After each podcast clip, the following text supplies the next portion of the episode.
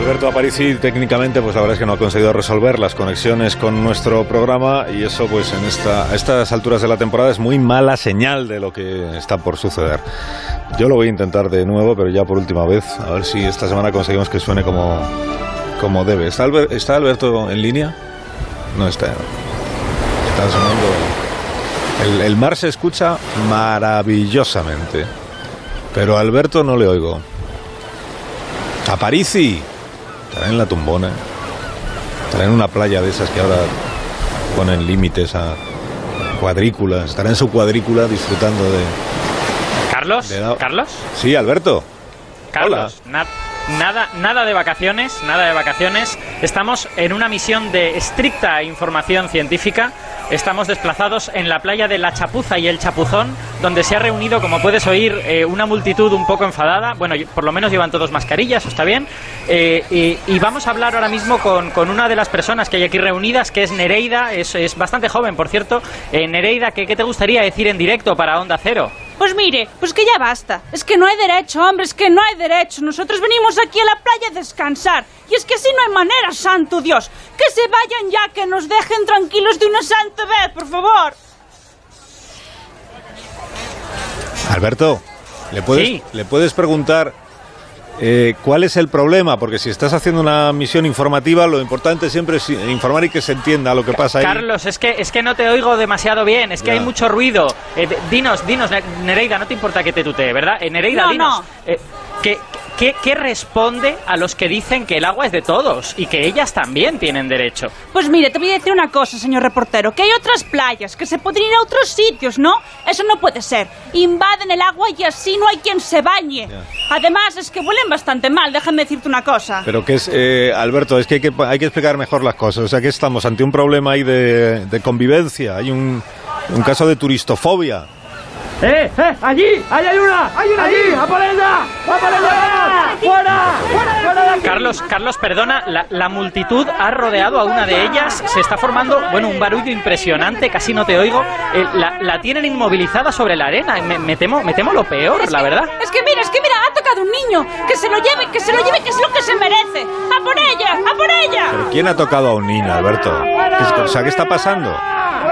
¿Por qué Madre mía, de- qué horror. ¿Pero por qué están increpando a una bañista? Que queremos bañarnos en paz. ¡Fuera las medusas! ¡Fuera las medusas! ¡Que se vayan! ¡Fuera las medusas! ¡Fuera! ¡Fuera! ¡Fuera! ¡Fuera las medusas! ¡Fuera! ¡Fuera! ¡Fuera las medusas! Acabáramos. ¡De nuestros chiringuitos! Pues, pues Carlos, eh, se ha consumado, se ha consumado la tragedia. ¿Pero ¿Por qué dicen Medusa intrusa, vuélvete a Rusia? No, yo no, yo tampoco les entiendo muy bien. ¡Medusa! ¡Intrusa! Bueno, entonces es una, es una, o sea, todo La- esto, la- todo esto es por una medusa. Bueno, la medusa en cuestión está reducida a unos pequeños restos gelatinosos en la arena, pero Carlos, es que es la época en la que estamos y después de Hitler y del olor a coliflor hervida, pues ya sabes que las medusas concentran todo el odio de, de nosotros, de los humanos. Ah, o sea, que tú simpatizas con los manifestantes anti-medusa estos. Eh, no, la, la verdad que todo lo contrario. Espera, me voy a alejar un poquito de todo esto y así te puedo contar bien. A ver, uy, por favor, ¿cuánto gritan? ¿Qué cosa? Porque dicen vuélvete a Rusia. Sí, es una cosa como las medusas vinieran de Rusia. ¡Vuélvete a Rusia! Mira, no, es- Bueno, Entonces, ¿quieres reivindicar las medusas tú esta mañana? Hoy me propongo reivindicar a las medusas, que es verdad que son un poco molestas, es verdad que nos pueden estropear el baño y que nos digo. pueden hacer pupa también, pero también son seres fascinantes, antiquísimos y son grandes inventoras del reino animal y eso se dice poco. Pero si son tan maravillosas, ¿por qué nos pican, por ejemplo? ¿Qué ganan ellas? Bueno, eh, a ver, eh, lo primero que tenemos que entender es que eh, las medusas no pican realmente, ¿vale? Las medusas lo que tienen es una serie de células urticantes, una serie de células llenas de veneno y que funcionan de manera automática. Cuando algo toca esas células, se llenan de agua del mar y entonces lo que hay dentro de las células sale para afuera y como es veneno, pues hace como pupa, ¿no? Eh, entonces, estas cosas no las tienen para fastidiar, sino que las tienen porque son depredadoras. Nosotros vemos una medusa y quizá no pensamos que sean depredadoras, pero son depredadoras pues sobre todo de plancton, de organismos unicelulares, pero también de peces muy pequeñitos o a lo mejor de invertebrados muy chiquitines y tienen un pequeñito problema para el mundo del siglo XXI, que es que su método de caza no es un método muy inteligente, es un método automático, ¿vale? Es lo que te digo, cuando algo la toca, pues sueltan el veneno y se acabó. Y eso se debe a que es un método extremadamente antiguo, es, es anterior a la aparición de la inteligencia. Y de hecho, en aquella época, cuando empezaron a desarrollar este método, las medusas eran súper depredadores. No es que fueran depredadores, es que eran la leche. Pues no, entiéndeme, no, o sea que no parece que, que así a primera vista muy rápidas y muy amenazantes tampoco es que parezcan, ¿no? Es que estamos hablando hace muchísimo tiempo, claro. Estamos, estamos hablando de hace 600, 700, algunos autores dicen que más de 700 millones de años. Eh, estamos hablando de un mundo en el que apenas hay fósiles. Piensa que los fósiles, bueno, hay de muchas épocas, pero fósiles anteriores a hace 650 millones de años hay muy pocos, porque vivían en un mundo blando. Era un mundo que era todo como las medusas, ¿no? Gelatinoso y tal. Entonces sus presas debían de ser seres parecidos, pero más pequeñitos, a los que las medusas, a las medusas que vemos hoy en día. Eran seres muy blandos de los que no quedan muchos restos. Entonces, aunque una medusa no sea muy rápida y no parezca muy amenazante, para un bicho como ese, que tampoco era muy ágil, pues debía de parecer bastante, bastante terrible. De hecho, como eran muy pequeños, las medusas debían de parecer gigantes. Eran como bolsas gigantescas que venían aquí a atraparte y a digerirte, ¿no?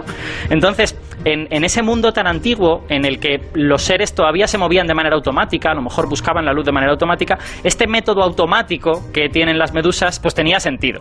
Lo que pasa es que, claro, con el nacimiento de la inteligencia, ahora nos parece como súper arbitrario. En plan de tú, ¿por qué me picas? Si yo no soy tu depredador, ni soy tu presa, ni soy nada.